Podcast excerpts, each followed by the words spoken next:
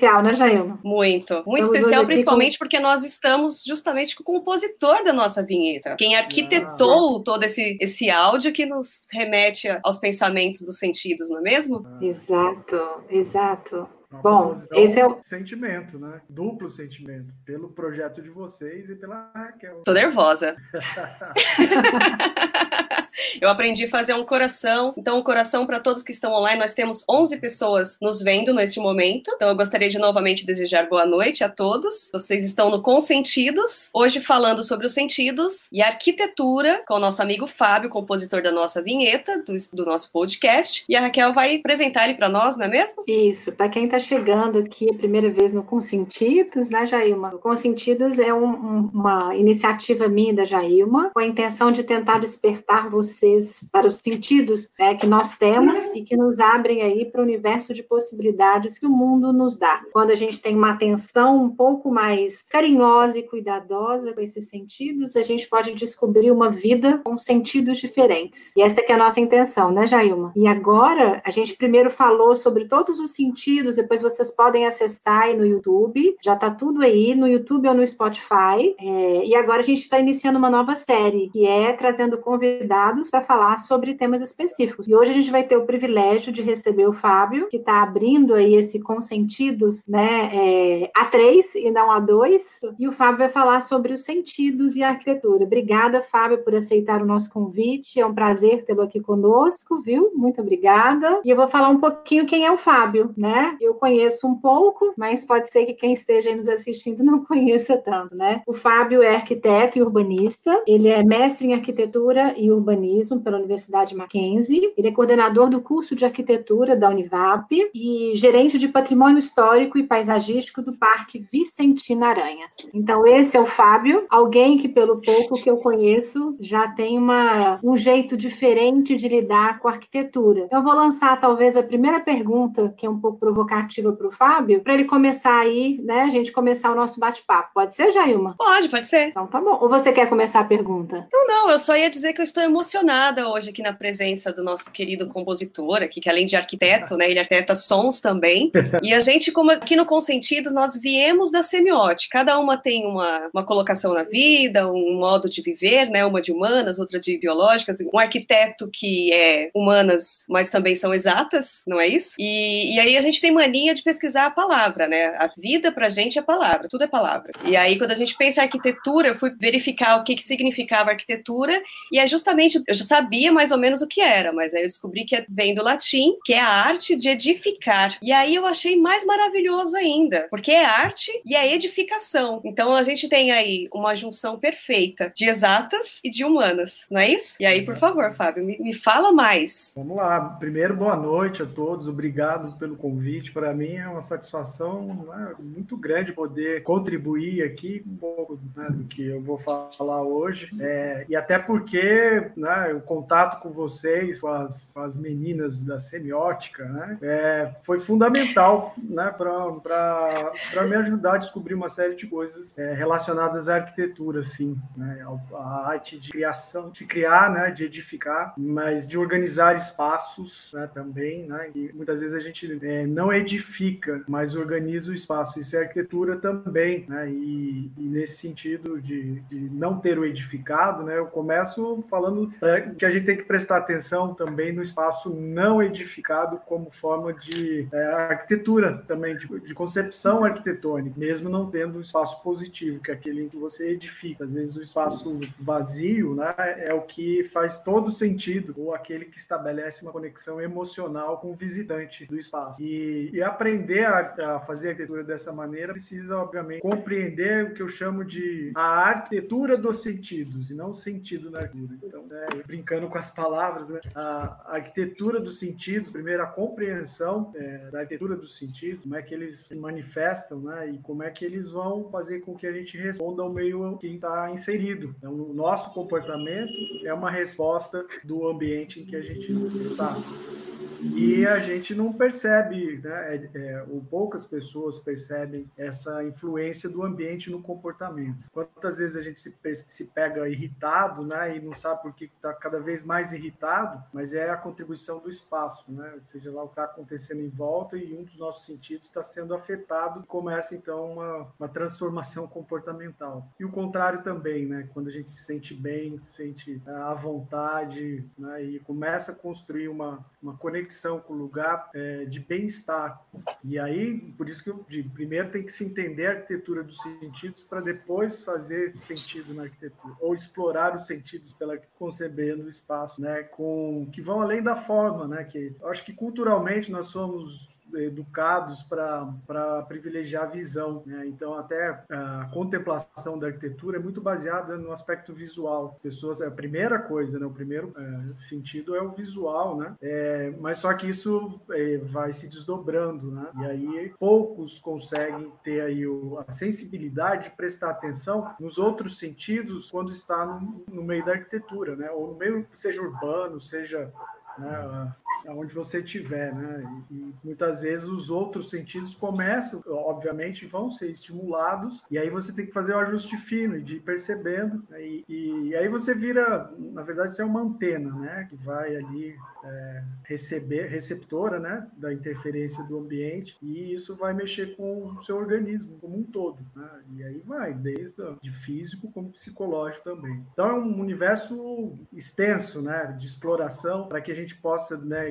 Tendo essa, esse conhecimento, o domínio dessas percepções, poder projetar algo que, que vai né, já ser planejado para ter resultados além da forma ou da função, né, do, da eficiência como uso, mas que vai, né, é, a gente vai conseguir planejar para mexer com as emoções do visitante. Tem, tem uma coisa que você, que você falou para nós, que é essa coisa de, de a construção de um lugar não ser a parede, né? E eu acho isso muito bonito, eu queria que você contasse isso para as ah, pessoas então, saberem. É, na verdade, é, é, eu acabei me condicionando, isso foi muito empírico, né? De você é, vai com o tempo, depois começa a parar para perceber de onde vem, por que, que eu estou fazendo isso, como eu estou fazendo isso, ter a compreensão do processo de projeto, né? É, você começa a perceber é, a, a necessidade de criar coisas a partir de outras coisas. Então eu criei o hábito de, por exemplo, se eu estou lendo uma ficção, se eu estou lendo uma reportagem, alguma coisa, né, é, conectar ou relacionar com o universo da criação, mais especificamente arquitetura. Então, lendo sobre sobre os átomos, né? Era uma reportagem, né? Que não tinha nada a ver com a arquitetura. Né? Eu, então foi na reportagem se desenrolando e falando, né? Do, do espaço que não tem nada, né? É, da matéria, né? E, e aí eu, eu parei para perceber, né? Me induziu a perceber quando a gente projeta e se preocupa com, com a edificação em si, ou seja, com a construção do, dos elementos arquitetônicos físicos positivos, né? A gente chama de, né? de adição que você cria né, onde não tem nada, mas perceber que é onde o vazio é onde acontece a atividade humana. Né? Então, é um exemplo que eu, né, quando explico isso para os alunos, é a própria sala de aula. Né? Quando eu peço para eles, me definam o que é a sala de aula, né, em termos arquitetônicos. Ah, então são paredes, tem lousa, cadeira, mesa. Isso é a sala, isso configura a sala de aula. Mas na verdade, a aula só acontece, ela acontece no vazio, onde não tem nada edificado, né? É na área livre livre, né? em que, inclusive, a gente projeta os pensamentos, né? É, que eu acho que quando a gente está criando, está é, falando de arquitetura, a imaginação é uma ferramenta maravilhosa, né? E que todo mundo usa nesse momento. Né? E onde está o pensamento? É, né? Aí já vai para questões filosóficas, né? Onde, né? Então, onde é a arte, né? Provavelmente é no, onde não tem nada, né? No vazio, aqui, né? Que é que é infinito, inclusive, né? Então é isso que um pouco que eu faço de tentar relacionar as coisas, e nessa brincadeira fui, eh, me chamou a atenção da, da arquitetura né, ou da organização dos espaços sem edificar propriamente. Né? É óbvio que vai haver uma ação antrópica, né, de que é a ação do homem de criar outros uh, algumas formas que vão induzir ao, ou vão construir um resultado que a gente deseja para o ser humano no lugar. Então, se eu quero que ele se movimente, se é um lugar de passagem, vou criar uma maneira de né, fazer com que seja, o visitante seja induzido a passar. Se eu quero que ele contemple, vou criar né, alguma, algumas possibilidades de contemplação, dele parar, de né, poder observar e, e assim a gente vai, como numa equação matemática, né, cada fator da expressão vai levar a um resultado. E a arquitetura matemática também, né, nesse sentido, então é infinita.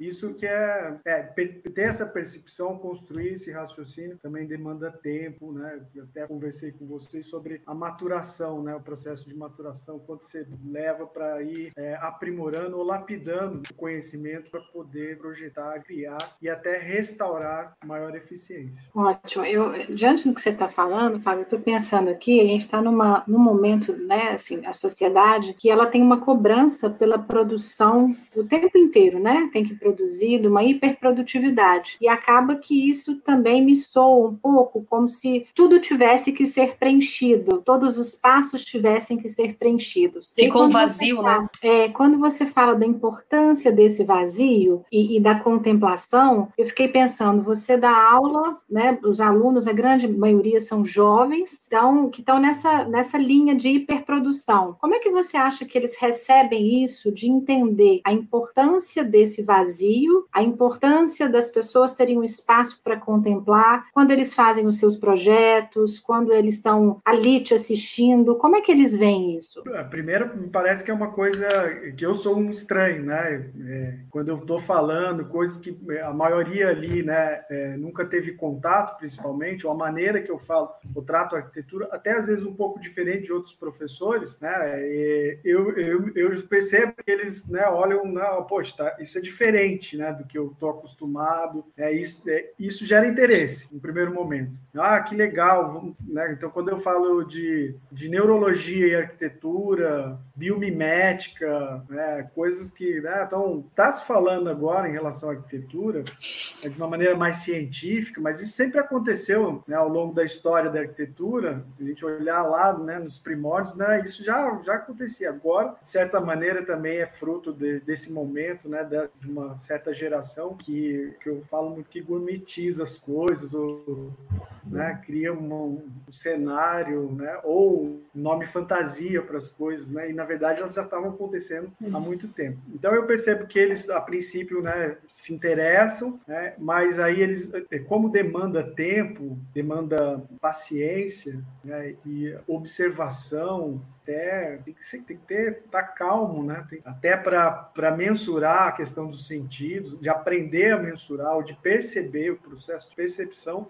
é lento, né? É num outro tempo diferente do que eles estão acostumados ou é, né, o que o cotidiano nos leva a fazer. Então eu vejo que às vezes eles não têm paciência para essas coisas, né? Ou para testar isso, para salvo os alunos que né, fazem meditação, por exemplo, né? aí eu, eu vejo que eles são os que mais exploram o que mais né, procuram esse caminho também de aprimoramento para poder desenvolver um pouco desse, desse dentro desse universo ou para criar dessa maneira. Né? É óbvio que não existe uma fórmula, não acho que, né, que deve se criar aí né, receitas, né? Olha, projeto se faz assim, até porque cada caso é um caso. Até na área da restauração também eu friso muito, eles têm uma ansiedade por olha como o restauro né, científico né, é, é estanque ou né? Me diz como só posso. Não, não é bem assim. Até porque a gente está falando de coisas que são, são fluídas, que são é,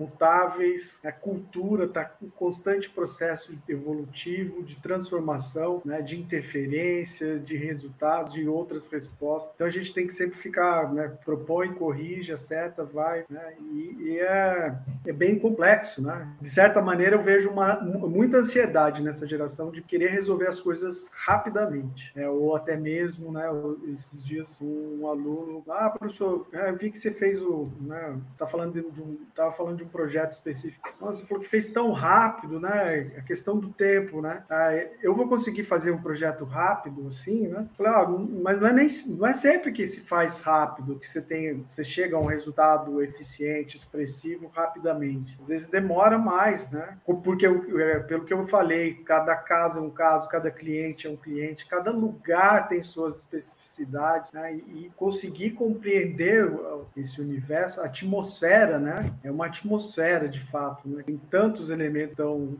estão conjugados que a gente tem que, né? É, leva muito tempo às vezes para você, dependendo da situação, de conseguir chegar a uma resposta. É, e outra coisa que é importante, né? De, ter, de esgotar as possibilidades. É, a primeira ideia nem sempre é melhor, né? Então, às vezes acho, ah, genial, testa, valida, né? E vai. E, e é difícil na arquitetura porque a gente está falando de coisas que ainda serão construídas então, como, como mensurar? Será que o meu cliente vai, de fato, estabelecer? Qual vai ser a conexão emocional né, que ele vai estabelecer? Qual que não existe ainda? Então, é um exercício né, de futuro, de proposição, que às vezes a gente não controla. E quando se projeta isso para o meio urbano, para falar de urbanismo, com outras variáveis né, é, mais complexas, né, é difícil de conseguir resultado. E às vezes chega a ser frustrante, né, porque a gente planeja, projeta, pensa uma coisa, né, ela acontece e de repente a resposta não é a que estava no papel. É para o bem e para o mal. Às vezes também né, acontece de ser surpreendente por despertar conexões emocionais muito diferentes daquela que a gente é, pensou. Até porque cada um é de um jeito, cada um tem uma maneira de se relacionar com as coisas, com o mundo, com tudo.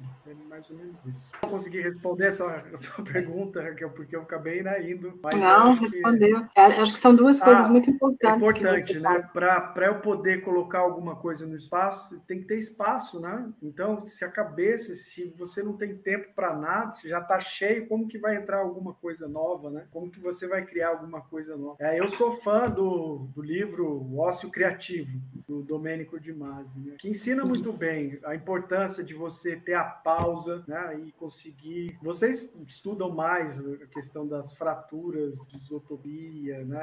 Eu aprendi com a Raquel, né? e quando ela me contou, eu vi, né? Olha, Na verdade, você já fazia, você só não Exato. usava o nome, né? Ah, mas é, como eu falei, empírico, não era, né? Não tinha, é, eu nunca tinha estudado isso, na verdade, né? E estava praticando. Então, aí parei para analisar e poder controlar o processo, né? E quando aprende o processo, você vai controlá-lo, né? Ou fica mais fácil de, de, de executar, né? E chegar a uma, uma, um resultado esperado. Mas a, a escapatória, né? Também é, tem muito a ver com isso, né? De, de quebrar, parar, fazer a pausa, fazer outra coisa, ou pensar, né? E alimentar o processo criativo de uma maneira que surpreendente. Isso deriva aí da compreensão de como é que o cérebro funciona, né, como é que são as nossas memórias. E em termos de memória, e falar do campo do, do patrimônio histórico, né, a gente tem um, um, um eixo aí de, de entendimento que é, que é um pouco diferente quando você fala é, de memória para repertório para fazer projeto, por exemplo. Né? Então é muita coisa. É, é, eu não sei se tem muito arquiteto aqui, né? É, ou não, mas é, até legal de não ter também, porque,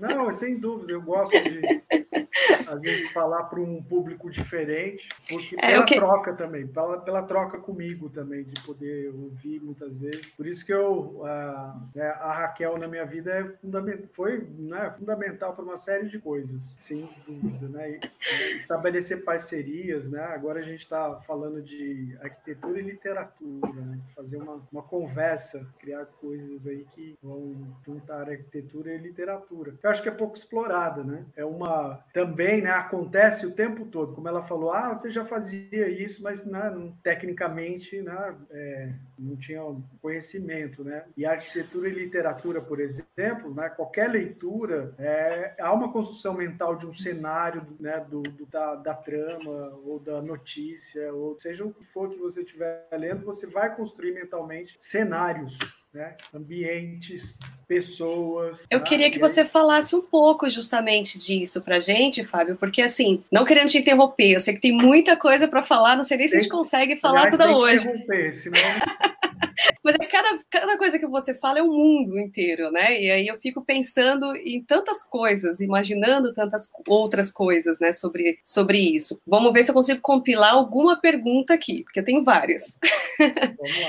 Mas quando você fala, por exemplo, de gourmetização, é até engraçado, né? Quando a gente... Mas assim, quando você fala de gourmetização, eu percebo que isso acontece realmente em todas as áreas. Na fotografia, inclusive, né? Na... Em, tu... em tudo. Todo lugar tem a gourmetização. Isso nada mais é do que tentar resgatar de alguma maneira a sensibilidade das pessoas, o que há de sensível nelas, né? Normalmente por algum aspecto que lembre a infância, que remeta à infância, que remeta a uma memória do passado, alguma experiência que as pessoas já viveram. Normalmente a gourmetização ela trabalha em cima de uma história, de alguns fatos que já ocorreram de alguma maneira para se concretizar. E aí você depois me fala. E aí eu fico pensando aqui na arquitetura, quando a gente entra em casa, por exemplo, que é um lugar que a gente está até de saco cheio agora, na, nesse momento específico, mas que ao mesmo tempo talvez a gente esteja de saco cheio porque não esteja do jeito que a gente gostaria que tivesse essa casa. Porque ela era gostosa quando a gente chega em casa. Aí a gourmetização do chegar em casa, né? Você chegar, cheiro de casa, tirar o sapato, conforto do lar e você estar num espaço que te agrada. Às vezes, não é, esteticamente, talvez não seja tão bom, e aí você vai falar mais sobre isso, mas o aconchego, criar esse, esse ambiente de aconchego que a gente tanto precisa. E aí é onde mexe com o nosso, com o nosso conforto, com as nossas memórias, com, com as nossas necessidades, as coisas mais. nossa intimidade, né? Nosso momento mais íntimo que é a casa. Mas você se relaciona além, para além dessa do casa, né? Que é o seu trabalho. E aí eu queria que você contasse pra gente um pouco do trabalho que você realiza, que está justamente ligado à questão de memória, que está justamente ligado a restaurar algo que de repente não é o que estava lá, mas que agora tem uma, um outro sentido, um, um outro significado. É, antes, antes só de do, do Fábio responder, só explica aqui, porque surgiu uma pergunta interessante que é colocada assim: gourmetização para mim é comida. Né? Só explicar o que, que vem a ser essa gourmetização que você falou, acho que vale a pena. É a Rosângela que pergunta, obrigada pela pergunta, Rosângela. Então, gourmet aí, né, já começa pela, pela origem da palavra, né, que não é da língua portuguesa, né, e que você vai incorporando, é, é mais para refinar as coisas, né, ou para torná-las mais uh, atraentes com a, a, e o que eu critico, na verdade, é o, o aspecto comercial disso, né, ou de uma forçação de barra, ou para parecer melhor do que é, né, e às vezes nada na, na, bom, vou falar por mim, né? Mas nada mais saboroso do que uma comida caseira, feita carinho, você sente o cheiro, vê a pessoa fazendo, que é simples, né? Que é então as, muitas vezes é, há uma necessidade de parecer muito elaborado, de ser algo, né? E aí você vai incorporando né, novas palavras, né? Novos, é, uma roupa nova para poder né, falar de uma coisa que, que é a mesma coisa do que era antes, né? Por exemplo, na área da, da, arquitetura e urbanismo, usando a palavra gourmet, né? Ah, hoje qualquer projeto tem que ter um espaço gourmet. Bom, o que, que é o espaço gourmet? Ah, ó, eu, vou usar Raquel aqui, né? Belo Horizonte, Minas, né? Minas Gerais. Minas Gerais é um lugar que eu acho que o espaço gourmet, né? vou falar o que é. A, a, a espaço da comida, de falar, de estar reunido, de, né, de conviver para comer. Quer coisa mais natural? Precisa achar um termo né, mais refinado, mais pomposo para falar de um lugar que nada mais é do que um espaço para a gente sentar, comer, preparar comida junto. Conviver é um espaço de convívio ligado à comida. Então percebe como, ah, daí vai, né? Usei o espaço gourmet, mas, por exemplo, carne band, é, pet, é, pet, né? Espaço pet, é, pet né? Pet já é uma palavra gourmetizada. Né? Assim, só, só então, acrescentar no que, no que você está falando do gourmet, é que quando que ela relacionou a questão da comida, né? Ah, para mim é referente à comida. Mas é justamente para a gente retomar essa questão. Primeiro, sobre comida, para que as pessoas sintam o gosto no sentido. É, de ficar mais gostoso, mais saboroso. Mais né? saboroso, isso. E ao mesmo tempo ser mais próximo. O próprio espaço gourmet que você citou aí, que é colocado, que é de certa forma até pejorativo, utilizado aqui em São Paulo, por exemplo, é um espaço que, que diminui. Você pega um apartamento pequenininho, você amplia ele, deixando ele como parte externa, na verdade, né? Você pode até explicar um pouco melhor isso, mas você é como se você estivesse mentindo, dizendo que existe um espaço a mais naquele apartamento, né? Exato. Marketing. Eu quero dizer que a gourmetização está ligada muito ao marketing, né? E uma propaganda. É, não quero dizer que seja sempre enganosa, né? Mas é mais nesse sentido, né? É, De dizer que é especial, eu... né? Exato, que é especial. Tem algo a mais que muitas vezes não tem. E é a mesma coisa, é o arroz com feijão, né? Só que você põe outro nome. Por isso que eu estava falando, né? Em relação ao que eu vejo hoje, é, se falar em relação à inovação na arquitetura, né? De falar, né, até mesmo quando se toca no aspecto da sustentabilidade, né? É, eficiência energética, isso tudo ao longo da história da arquitetura sempre foi feito, né? Não é novidade. O que a gente tem de, pode ser inovação são recursos tecnológicos, novas maneiras de fazer mais eficientes, talvez, né? E nem sempre, né? Nem sempre. É, é, e em estudando a arquitetura do passado, realmente aí é a importância também, né? De ter esse tempo de, de experiência, de maturação, de pesquisa, que você vai para o passado para compreender o presente, né? E projetar o futuro. É, muita coisa que era construído nas coxas, né? Nas coxas dos escravos mesmo, que mudava a telha ali, né? é, era, são mais eficientes do que muita coisa feita hoje, né? Industrializada, pega lá e compra uma telha que em dois meses já tem microfissura, que daí já começa a infiltrar água, etc. Né? E, e, o que a gente tem de tecnologia hoje, né? Para produzir em série, né? Máquinas maravilhosas e nem sempre são eficientes quanto né, o que se fazia no passado, né? Então só para ilustrar um pouco desse desse aspecto aí, muitas vezes precisa uma jogada de marketing mudar o nome, criar né, expressões, né? E, e é, eu, é, de maneira nenhuma aqui, né? Eu estou de certa forma generalizando, né? Óbvio que existem exceções, sem dúvida nenhuma. Muita gente pesquisando, muita gente séria pesquisando sobre neurologia e arquitetura, né? Sobre a biomimética, sobre a biofilia, design biofílico, tem muita coisa aí, mas que ganha uma roupagem diferente, né? E aí é, fica atraente. Nossa, o que, que é isso, né? E você consegue aplicar isso no, seu, no trabalho que você faz hoje? Ah, então, é, depende muito. Como eu trabalho com coisas muito distintas, então cada, cada coisa,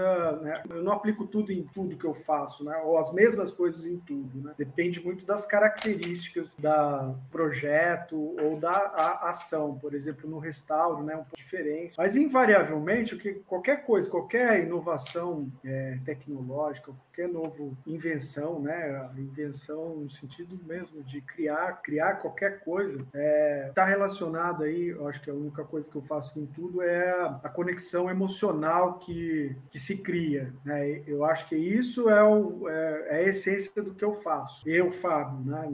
Não quero dizer que todo mundo tem que ser assim ou que deve, mas é, que eu, é o que eu faço. Então, até você perguntou do, do restauro, né? É, dessa atuação de, de você recuperar espaços, né? espaços muitas vezes simbólicos, já né? consolidados, é, e que são ressignificados. Né? E a percepção, muitas vezes, de que, é, óbvio, quando eu comecei, né? até é, isso foi na, na graduação ainda, estudante, né? explorando a computação gráfica para a área de preservação de patrimônio, é, que eu comecei a perceber que a questão visual, estética ou de renovação daquilo que estava degradado era primordial, né? E como aquilo chamava atenção, né? Então, caso na minha cidade, estações ferroviárias que estavam lá há 15, 20 anos degradadas, ou o próprio Vicente Aranha, um passo monumental projetado pelo Ramos de Azevedo, né? De uma importância histórica aqui para a cidade muito grande, mas que de tanto você passar e ver aquilo degradado, né? Já começa né, a fazer parte do cotidiano e você interpreta, compreende aquele espaço de uma certa maneira. Né? E à medida que você vai é, recuperando, é, eu, é, eu, pude perceber, não só lá no Vicentino Aranha, mas no, no, nas outras experiências, do patrimônio, é, da transformação da, do comportamento humano, ou a, a, consequência nas pessoas, na comunidade, no usuário, né? E, muito, era muito mais, para mim, foi, é muito mais marcante do que a própria, a, a própria o refazimento, né, ou a recuperação física do objeto. As pessoas olham, nossa, tá bonito, e é, renovou ali, né, uma matéria degradada que renovou. Mas a renovação pessoal interna, né, e até citando uma das experiências que eu acho que foram é, muito marcantes é, foi a possibilidade de pegar pessoas, por exemplo, em situação de vulnerabilidade social, que não é, participavam né, do espaço físico onde tinha um edifício histórico, né, mesmo sendo da morador da cidade, né, sendo joséense, né, é um espaço que não, que não era do universo dessas pessoas. E elas passaram a trabalhar na recuperação desse edifício. Né? Então, a, restauração não foi do prédio, efetivamente, foi a restauração foi das pessoas, né? deles que ali começaram a se identificar com o lugar e ter orgulho de estar recuperando algo que tinha uma dimensão que eles não, não compreendiam, até porque eles não conheciam a história né? do, do lugar né? e da importância para a cidade. Né? E aí transforma a pessoa de uma maneira né, muito, muito, muito intensa. É, e aí a importância depois deles falar, levarem fam os familiares para conviver nesse espaço. Mudou uma dinâmica social, inclusive tem reflexos né, que a gente não, que a princípio o estudante de arquitetura vai imaginar, estou restaurando, mas não tem uma ideia do que ele pode ser é, ampliado, né, o que essa transformação pode ser ampliada. Então não adianta restaurar o físico né, e, e o ambiente psicológico, social ali não ser também sensível à transformação. Então, é um pouco do que conduz, né? Sempre quando eu agora vou tra tratar de qualquer restauro, né, é, é, passa essencialmente pela questão do novo uso. O que vai ser esse lugar? Né? E os edifícios históricos, por exemplo, muitos são obsoletos para a função para a função primitiva dele. Ele foi construído, por exemplo, para ser uma estação ferroviária, é, para trem, é, para embarque e desembarque de passageiros, por exemplo. E hoje o trem é só de carga, não para, né? A estação está desativada, ela não vai voltar a ser estação. Passa essencialmente ali um restauro, o que, que vai ser aqui? E, e a, a, citando um exemplo aqui, foi uma conquista conseguir recuperar o patrimônio ferroviário, ainda não está por completo, ainda existe uma estação que não foi restaurada, mas as outras já. E, e e, as três que foram estão fechadas. Então a gente levou aí uns 20 anos para conseguir uma ação e de repente o lugar não tem uso. Tá? É, um, não se explora um potencial que ele teria de fazer isso que eu estou falando, né? de mudar a relação do cidadão com, com, com o lugar, o lugar da memória, da identidade, do pertencimento? E, e é inexplorado. Infelizmente ainda. Eu não vou entrar nessa seara também de discutir essas questões, né? porque senão é outra, é outra é título para outra conversa, né? É. Porque é um desperdício, é uma série de problemas. Mas enfim. O que vem a ser espaço humanizado? Eu queria que você respondesse o que, que vem a ser, você que lida tanto com a importância do comportamento humano, né, nos projetos que você faz, nas coisas que você idealiza. Ah, é a humanização do espaço, né? Eu acho que se você faz arquitetura, se você está organizando o espaço, se está construindo, edificando, fazendo arte, né, usando a técnica para é, você está falando do ser humano, a arquitetura é para o ser humano, né? É óbvio que ela tem interferência no meio ambiente, né? Vai ter né, algumas consequências em relação, em relação aos, a outros seres vivos, né? Mas a humanização da, da arquitetura é, é, uma necessidade. Aproveitando a pergunta aí do Lidmar, é, para entender a humanização do espaço, é só a gente olhar para o próprio comportamento humano das pessoas, o comportamento das pessoas nos, dentro dos espaços, quanto elas né, é, se se percebem, né, se entendem, compreendem o que está acontecendo na sua volta e percebem o seu estado de consciência imerso naquele lugar. Então, é, e aí você vai, vai conceber o espaço pensando no bem-estar. A arquitetura né, é, é, tem essa função de se, se construir, se organizar os espaços para a promoção do bem-estar. O restauro, por exemplo, também, né, a função, né, e pouca gente, para qualquer um que você pergunta, a maioria das pessoas pessoas se perguntam, ah, por que restaura, né? Falar por causa da memória, da identidade. O que faz a memória, né? O que traz a memória para o ser humano, a identidade, noção de si mesmo, noção de bem-estar, né? E aí, quando você vai projetar e falar, ah, vamos humanizar o espaço, né? é pensar nessa dimensão do da resposta comportamental, buscando o bem-estar. Então, é a humanização da arquitetura, né? é, eu acho que é redundância, né? Obviamente, se é o objetivo você construir para o ser humano, mas eu acho que a arquitetura foi, é, de certa maneira, a, baixa qualidade do, da arquitetura, muitas vezes, né, e, a, obviamente o resultado ineficiente dos espaços levou a, a, percepção e uma busca por, essa humanização que deveria estar sempre na arquitetura, né? ser o objeto né? ou a, o objetivo principal criando. Né? Eu acho que é pela falta de qualidade que se fala muito da humanização, de criar, né? de que o espaço seja confortável, aconchegante, e, é, e isso vai trazer bem-estar, né? É isso que traz o bem-estar. É, mas é interessante que é, parece que é redundante a gente falar que vai humanizar para humano, mas a gente vê isso em todas as áreas, né? Na área da saúde, a gente tem falado sobre o atendimento mais humanizado, que é, é voltar, né? Voltar lá atrás em pensar, em entender o outro em todas as suas dimensões, né? Tentar fazer uma leitura verdadeira de quem é esse outro, por meio do olhar, por meio do sentir mesmo, né? Quem que é essa outra pessoa. E talvez eu imagino que isso também aconteça na arquitetura, que não é só fazer para virar, é, como a gente tinha conversado, né? Fazer um projeto para virar capa de revista. É fazer algo que tenha sentido para quem está recebendo, talvez, esse projeto, né? Que é pensando no conforto, pensando em todos os, todos os impactos aí que o sentido deve oferecer. Imagino que seja um pouco disso, né? Sem dúvida. E aí você tocou num ponto, né? É, foi a perda da, dessa eficiência no atendimento, na relação é, com o paciente, que se levou à necessidade de realmente fazer a humanização. Né? Também o mesmo processo, entendo que seja o mesmo processo. Uhum, ótimo. Essa questão de, de, humanização entra meio que como a gourmetização, né? É semelhante à gourmetização até. Porque quando a gente fala de humanizar, é, tem essa, essa relação de, de olhar no olho, de, de entender o outro, né? De sentir o outro, que é o que a gente mais fala aqui, que é sentir. E você só sente na sinestesia, né? No, no contato com o outro, coisa que a gente faz muito menos agora. Agora, por exemplo, a Raquel falou de uns comentários que eu nem estava vendo, eu estava aqui olhando nos olhos uhum. do Fábio aqui, ouvindo, e não estava atenta àquilo, mas isso também, para ela, teve um outro tipo de interação, né? Ela já, já se descuidou ali, falou, não, peraí, não é assim.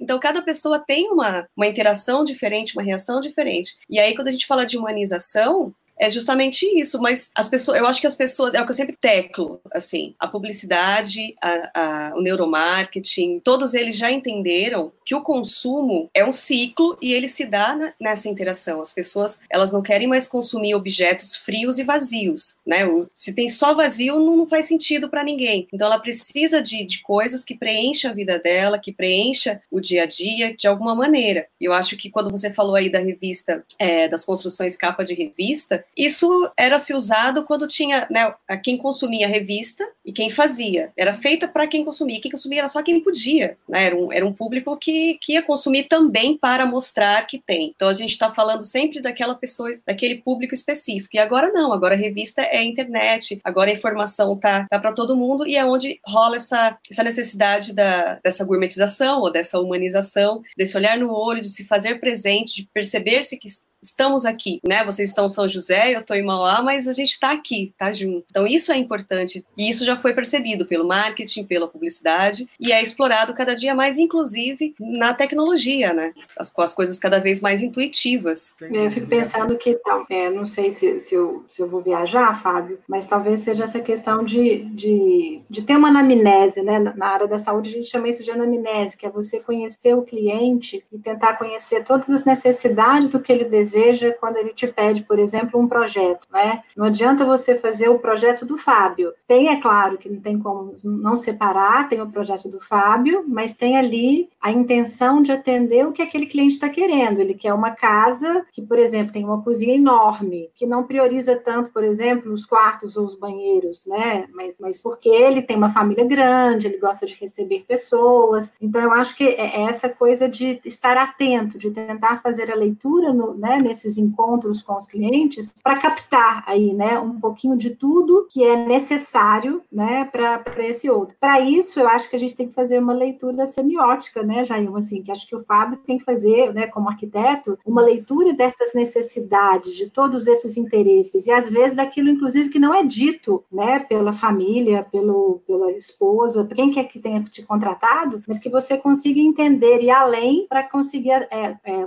criar algo que atenda realmente as expectativas. É, tem dois termos, que é semiotizar ou fazer semiose no, na nossa área. Isso. Como que é na arquitetura? Qual o termo? eu, eu, ah, na verdade, eu acho que até não não é uma questão de termo aí, eu vou simplificar a coisa, né? Até pela falta de domínio, né, da, na semiótica, ou domínio acadêmico, tá? É, tudo passa pela questão ah, dos sentidos do cliente. Sentidos, eu quero dizer assim, das experiências que ele viveu. Porque, por que eu estou falando das experiências? Porque já é, é, é fácil de detectar nos, nos clientes que eles vêm com histórias ou com anseios, premissas de projeto que são derivadas da vida dele, do que ele viveu, de onde ele passou, como ele é, como é que ele construiu o bem-estar dele. Exemplo, é, tive um, um, cliente que é, veio do interior, né, trabalhava no campo, veio para São José para trabalhar, arrumou um emprego numa indústria, é, foi estudar, né, virou,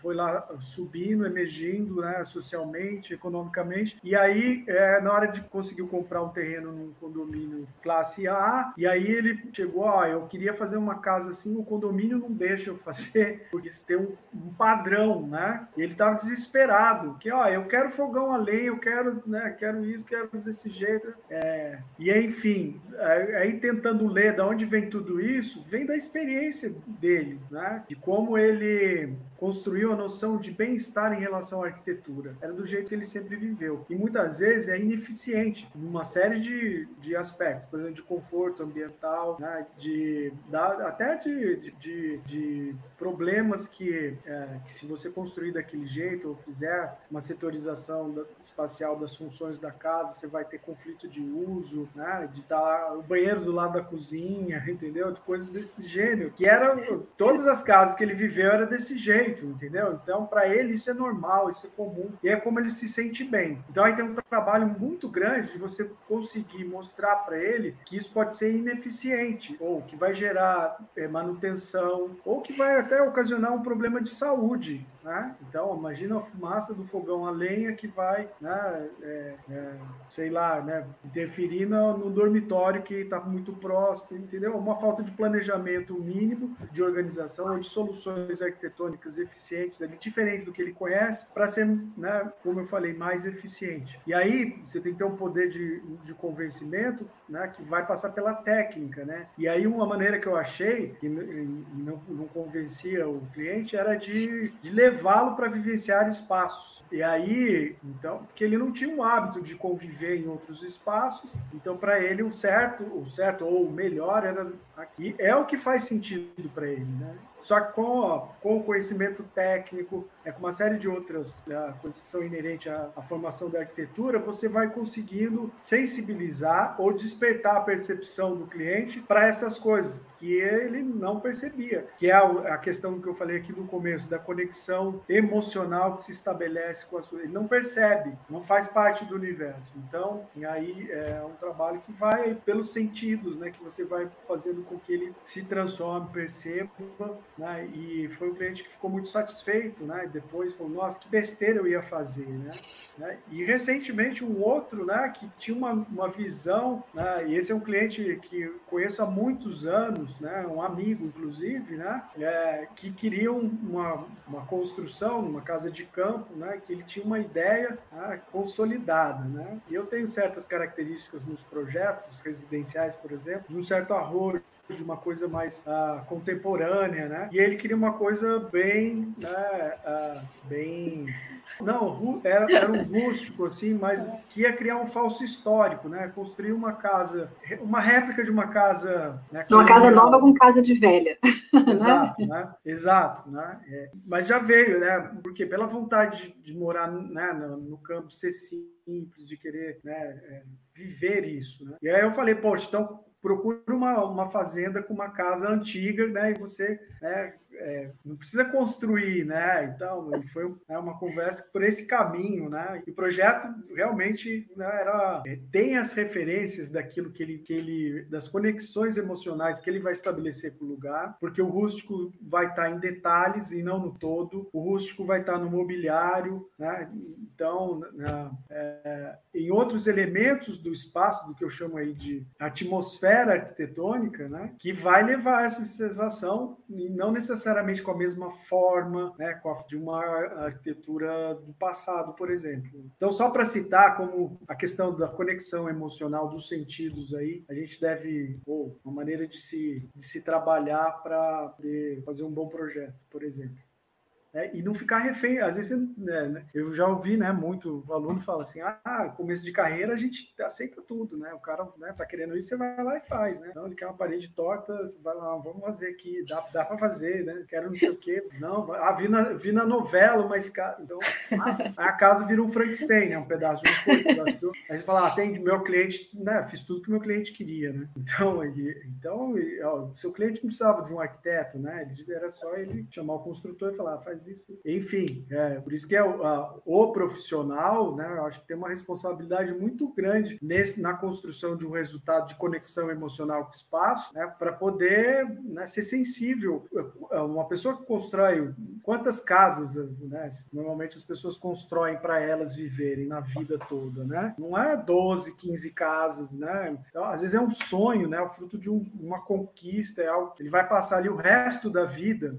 Poxa, tem que ter essa sensibilidade de, de explorar nos detalhes e até, né, como eu falei, de demorar. Né? Atualmente estou com um, um cliente que ah, eu quero em dois meses o projeto pronto. Dá para fazer? Dá, mas não sei se vai ser o melhor, né? Não sei se precisa, né? Se tudo bem. Se eu não for o profissional, então, aí eu até costumo dizer às vezes, né? Pode ser que saia rápido mesmo, né? Até porque eles estão bem decididos, né? Há uma já uma determinação de premissas ali do projeto que são, são assertivas, né? Então, provavelmente vai ser rápido mesmo. Mas eu falo às vezes, né? A arte não se apressa, entenderam? Então, tem o seu tempo e é melhor que você né, gaste esse tempo e faça algo que vai te agradar plenamente do que você acelerar esse processo. Projeto hoje de residencial, por exemplo, o que, que ele representa no valor global da construção? 2,5%, 3%. E é onde as pessoas querem ter pressa e economizar. Né? Ou, ah, eu tenho uma ideia aqui, ó, preciso que alguém desenhe. Nossa, é, é absurdo, mas é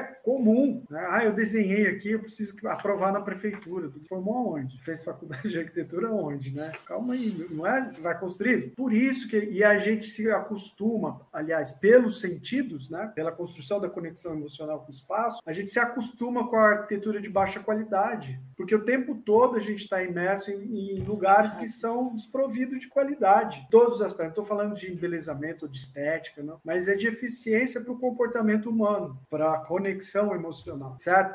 Porque é isso, né? Ah, então economiza numa coisa que é fundamental, vai dar errado. Por isso que é, eu, acho que, que os sentidos têm que estar. É, eu acho que o sentido para a criação, né, essa resposta de comportamento baseada nos sentidos é essencial para o desenvolvimento de qualquer projeto. Uhum. Até porque é um é. projeto humanizado. Todo projeto é humanizado, né? E é feito para nós, para os seres humanos. Exato, exato. É, e aí eu acho que falta só, falta, né, Fábio? Assim, tem uma coisa que a gente falou da questão dos projetos, e aí eu queria que você falasse um pouquinho sobre os sentidos do patrimônio, né? Porque quando você pega, né, uma, uma obra, né, que ela já está pronta, ela fez parte de uma história de uma época. Então ela tinha um sentido para aquela época. Aí vem o arquiteto, né, no caso, no seu caso, que vai lá e restaura aquele patrimônio, mas que às vezes vai usar aquele mesmo prédio por um outro sentido, não é isso? Que é o que aconteceu, por exemplo, no Vicentina Aranha, né? Era saúde e hoje cultura. Como é que é, como é, que é essa coisa do trabalho do, do restauro, pensando na mudança dos sentidos? É, é então passa pelo que eu falei aí, de, de, gente, qual é a resposta que a gente quer para esse, esse lugar, já que ele tem uma dimensão, uma importância histórica né, para o meio que está inserido, né, é, tem laços afetivos já consolidados, tem uma isotopia construída já, né, ou no caso do Vicentina Aranha, né, fraturas de isotopia ao longo do tempo, porque ele foi concebido para ser um sanatório, tratamento de tuberculosos, não tinha cura essa doença, né, a época da construção, então era um lugar muito associado à doença, à morte, e, então já cria uma atmosfera, né, é, negativa de certa maneira, né, mas é, tinha um objetivo que era é, fantástico, que é curar, tentar, né, tratar as pessoas, né, tá falando de saúde, né? Bom, mas é muito difícil quando se trata de morte, né? Você também olhar pela questão é, da eficiência eficiência para levar a vida, né? Então, o que marca mais é a tragédia, é a morte mesmo. Começa a associar com uma coisa ruim. É, e esse espaço ao longo do tempo, né, depois do surgimento de medicamento, né, não tinha mais sentido isolar o paciente, ele podia se tratar em casa. Os sanatórios foram perdendo a sua utilidade, né, e imagina um espaço de 90 mil, a época da construção, 300 mil metros quadrados, né, que é uma fazenda praticamente, né, o que restou tem 84 mil metros de área e 11 mil metros de construções, com vários pavilhões, tinha cada uma a sua função, é, mas que ficou abandonado por, por, muito tempo. Então, aquela imagem né, inicial do lugar lá do tratamento, é, se modifica depois com a desativação e o abandono. Então aí começa uma outra visão, uma outra construção de atmosfera ou de, de isotopia do lugar, né? É, e depois vem a transformação. Então a prefeitura comprou o espaço, um esforço, aliás, o primeiro esforço foi coletivo da sociedade se mobilizar para brigar pelo tombamento do, do antigo sanatório para que ele não fosse demolido e tinha um grande, uma grande chance de virar um empreendimento imobiliário. Está no coração da cidade, uma área nobre né? E, e então essa mobilização teve né, êxito e foi tombado só que continua ainda de propriedade da Santa Casa de Misericórdia. E, e aí o poder público, quando dá um tombamento, né, é o primeiro que deve, né, quem deve ser ofertado o bem patrimonial. E a prefeitura conseguiu um esforço é, comprar esse espaço e decidiu-se então pela através de uma consulta popular é, de um uso cultural. E assim, né,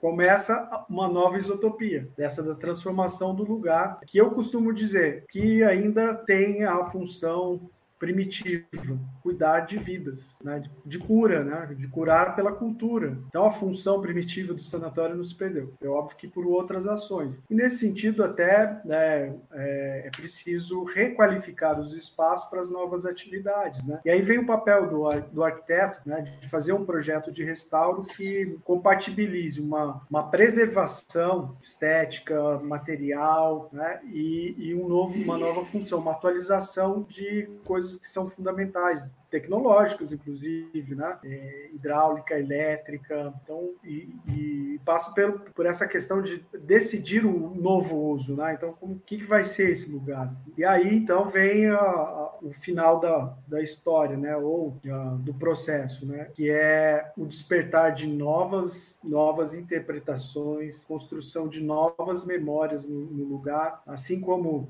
no período da sua construção é, isso ocorreu, né? se registrou alguma coisa, né? É importante como testemunho, como, como registro, né? Depois a parte do abandono e agora numa nova fase com novas histórias, né? Com novos personagens, novos agentes, porque o restauro, a função dele é, é você tem que inserir o bem cotidiano da sociedade novamente e aí tem que buscar caminhos para isso e adequar o uso, né? Não adianta também você pretender um uso incompatível com a, com a materialidade, né? com, com formação física, com os espaços. Né?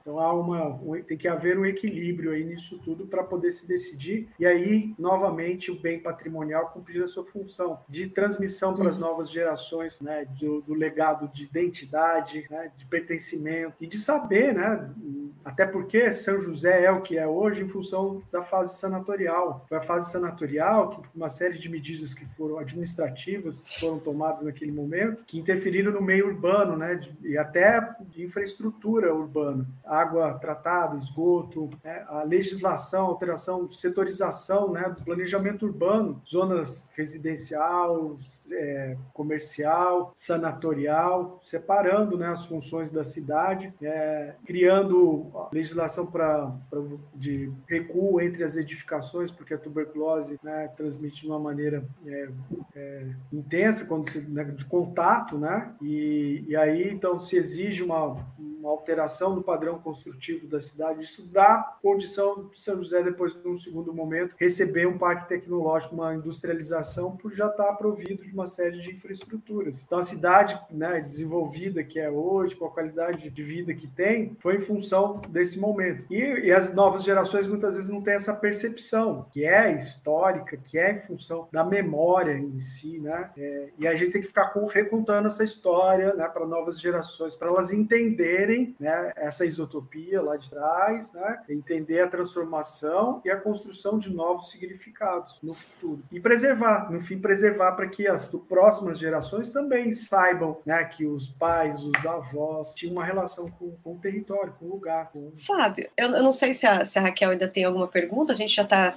já no, nos limites assim do tempo que a gente propõe né, para esse, esse projeto, para a gente não se prolongar demais e ter oportunidade de ter novos reencontros e, e conversar novamente sobre outros pontos, né? Mas eu tenho uma dúvida, uma dúvida não, uma curiosidade. Quando foi proposto para você essa restauração, tinha um objetivo inicial, que provavelmente é esse, né, de preservar a história, mas aí minha dúvida é se se isso está no local hoje. Se você falou que precisa recontar essas histórias, mas essas histórias estão de alguma maneira recontadas pelo local hoje, como elas estão lá, como elas eram e como elas estão, só para a gente entender. Então, hoje esse complexo arquitetônico ele está sobre a responsabilidade de uma organização social, que é a AFAC, Associação para o Fomento da Arte e da Cultura. Ela é gestora através de um contrato com a prefeitura para poder fazer, né, promover não só o restauro, mas as atividades culturais. E dentro dos objetivos, né, ou do, do, do, seu plano de trabalho, né, desse contrato, é, existe o eixo de educação patrimonial. É um trabalho que é feito né, com, com as pessoas, com o visitante, para informar, né, para contar essas histórias. Né, e aí, é, até ter uma penetração efetiva em, é, na rede de ensino, inclusive, com a visita de estudantes, uma abrangência, e até tudo que se faz lá, né, se, se tem um esforço em todas as atividades para relacionar com a história do lugar. Então, por exemplo, no, no eixo cultural, quando vai cinema, né, uh, literatura, sempre uh, a gente busca uma correlação com o espaço de memória. É óbvio que a gente traz coisas novas, né, atualidades, mas é, sempre acaba, né, de certa maneira, gerando discussões que levam ao pensamento, ao reconhecimento, à valorização do, do próprio da história do lugar. Isso é fundamental, né? Até em, com relação ao restauro, né? De ah, então era assim contar é, o edifício restaurado, acho que tem, tem, tem que ter dentro dele algo conte a sua história para que qualquer um que chegue ali possa compreender, né? Esse processo. E aí, assim, só se valoriza aquilo que conhece que se conhece, não valoriza nada que você não conhece, né? Então, passa por essa necessidade de você informar dele, das pessoas conhecerem para poder depois perceber a importância e assim, então, valorizar. E valorizando vai preservar, vai brigar pela preservação. É uma, uma reação em cadeia, mas que a gente luta muito para fazer, né? É um objetivo fundamental. Acho que é a essência de tudo que acontece lá. Não tem sentido nenhum é, ocupar aquele espaço para fazer alguma coisa que não tem a ver com a, com a história dele. Jaima, a gente pode encerrar. Se eu tenho mais uma pergunta só, que não é minha, é de uma pessoa que está aqui no chat, posso fazer? Sim, por favor. E aí depois a gente faz um parte 2, um, um outro momento. Isso, exato. Essa é a última, então, tá, gente? Depois, se alguém quiser também, pode procurar o Fábio pelas redes sociais, a gente pode deixar aí os contatos, né, Fábio? E depois da sua dessa resposta do Tiago aqui, é, você deixa a indicação de filme, que é o nosso, que a gente sempre ah. pede, né, Jair? Uma indicação de um filme e de um livro, tá? Não esquece disso. Mas vamos lá, a pergunta do Tiago é a seguinte, Fábio, na sua opinião, o índice de bem-estar urbano é abrangente na percepção e manutenção desses aspectos territoriais? Não, eu acho que não. É, eu acho que ainda a gente está tá longe disso, está longe. Uma série de, de aspectos, né? É, mas eu acho que o fundamental é, é que se é, tenha compreensão dessa, da importância disso tudo para que se cobre, que se exija, assim como o Lidmar falou né, da humanização, que só vem por, por, por necessidade, hoje a discussão do meio urbano está né, tá, tá tratando dessa necessidade mesmo, né, de poder promover ou de,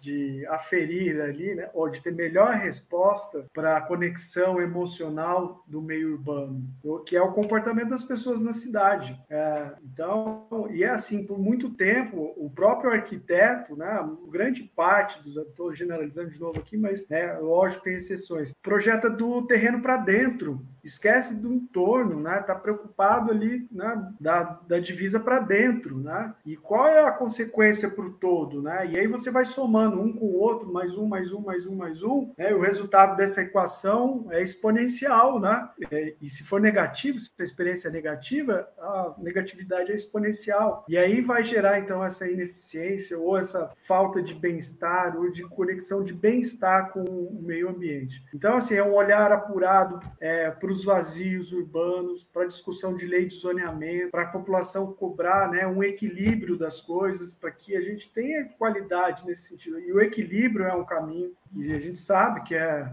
a, a solução, né? E essa, esse equilíbrio vai passar por, por essa vontade né, da sociedade em transformar. E eu, eu vou falar também aqui um pouco por, por São José. Eu acho que São José, a, a gente é muito acomodado, porque a prefeitura sempre provê uma série de coisas que muitas cidades, inclusive aqui da região, né, é, não acompanham, né, não, ou não tem no hábito. Então a gente fica esperando do poder público sempre, sabe? Então fica cobrando do poder público e quer que ele faça quando nós mesmos podemos contribuir. Então é percebendo, né, a, no, no, onde você vive, né, aqueles espaços que têm potenciais de qualidade, de conexões emocionais positivas, né, restauradoras é, ou, ou, coletivas, né, que vão promover dinâmicas sociais mais eficientes para a saúde mental coletiva, certo? Então aí, aí a gente pode contribuir com isso. É difícil, né? Tem, mas tem que começar, né? Tem que se interessar e começar a promover esse tipo de coisa, gradativo, né? tem, que, tem que insistir também, né? É, fica aí, às vezes eu me cobro muito, às vezes tem muita ideia de coisas, né? A Raquel sabe disso. Ah, vamos, vamos botar aqui atrás, atrás de casa aqui tem um córrego, né? Que durante muito tempo era um, uh, né, um esgoto a céu aberto praticamente, né? E foi recuperado, hoje, né? Tá lá, tem né, árvores e conhecendo o espaço que a gente só passa de carro, é outra coisa. Quando eu falar do filme aqui, também vou tocar nesse ponto. Que a gente, é, essas conexões emocionais se dão pelo, pela maneira que a gente vivencia o espaço. E o espaço urbano, a maioria das vezes, a gente vive numa outra velocidade, a velocidade do carro, ou do ônibus, ou da bicicleta, e muito pouco do a pé, do pedestre, né? Do que é outro tempo, que é do caminhar, de perceber. E aí, conhecendo essa área aqui, eu fui lá ver que tinha peixe no córrego, passarinho na árvore, que o som dos passarinhos cantando era tão intenso que é, às vezes eu ouvia mais o passarinho do que o carro na avenida, né? E aí, e assim, foi surpreendente, né? E aí, de certa maneira, tem até vergonha, né? De falar, poxa, o negócio que é tá aqui, que é meu, meu quintal praticamente. E eu falava para Raquel, Raquel, vamos botar lá, né, livros lá, cadeira, vamos fazer uma biblioteca ao ar livre lá, né? Vamos... Ele queria montar uma biblioteca do lado do córrego. Ah, vamos lá, vamos usar. Comprou é, cadeira, as então, cadeiras estão até hoje no carro.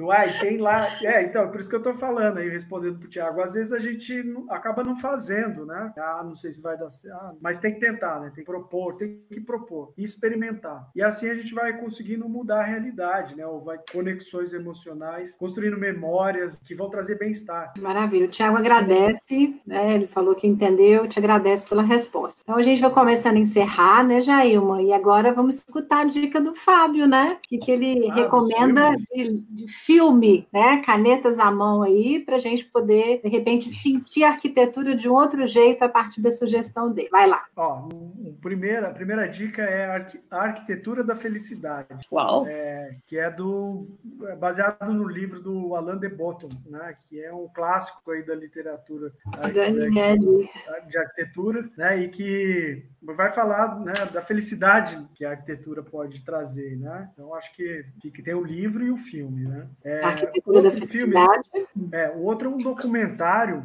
né, que é fantástico, chama Elevado 3.5 5. É um, um documentário que trata, é, é, dá voz para os moradores do entorno do elevado Costa Silva, Minhocão, em São Paulo. Como, como é que é viver ali, né? E, e, e ao longo do tempo, inclusive, é fantástico. E a sensibilidade né, e as conexões emocionais dos, dos personagens, personagens não, das pessoas que moram ali de fato, né? Dos agentes, né? Que estão ali do entorno, é fantástico de ver a diversidade de percepções e de, de comportamento, né? De como é que aquele lugar é, mexe com a vida de tanta gente, de maneiras que a gente nem imagina, certo? Então, esse é o, os sentidos ali o tempo todo, vocês vão perceber né, um pouco do que eu falei aqui, como é evidente que o meio né, consegue é, influenciar no comportamento das pessoas. E por fim, o outro que é bem interessante, né, é, é os Sonhos Concretos, é um também um documentário, é, Sonhos Concretos, o skate encontra Niemeyer. Ah, é, é genial porque é uma coisa uma linguagem aí para uma outra geração, né? ou para várias gerações. Né? A minha geração também andava muito de skate. É, e, e, é o Pedro Barros e o Murilo Pérez, dois skatistas aí brasileiros que tinham um sonho de andar de skate no, nos edifícios do Niemeyer. E é, ah, as imagens são fantásticas. Foi um, um, amigo, professor da faculdade, que é, é skatista, né, que me mandou, Fabião, olha lá, não, vê esse filme aqui e é sensacional, porque que fala um pouco dessa última coisa que eu falei em relação à velocidade que a gente interage com a arquitetura. Né? Então, a a pé, de carro, de ônibus. E, a sinergia do skate com as formas do Niemeyer é surpreendente. A frequência né, dos movimentos na, na forma e é sensacional. Surpreendente, né, aliás. Vejam, é, mesmo quem não gosta de skate, mas gosta de arquitetura, de, de fotografia, né, vai se encantar com, essa, com esse filme documentário. Acho que são três dicas. Aí tem mais, tem, né? Se vocês procurarem, tem muita coisa boa aí. Você dá a dica no próximo, na próxima live que a gente for fazer com com é. né, Jair? Ah, não querer não, falo demais aqui. Né? Não, mas assim, Fábio, muito obrigada. Muito obrigada por cada esclarecimento. Foi muito bacana. Eu acho que a gente aprendeu bastante hoje. Fiquei aqui, não consegui nem falar. Ah, Mas aí a gente faz um parte 2 aqui, a gente volta para falar da próxima. Você tem três dicas, é bastante coisa. Eu acho que dá para a gente voltar e falar de cinema, fotografia e arquitetura. A gente coloca ah, só isso num tema e a gente conversa. Só que aí eu vou falar também. Por favor, né?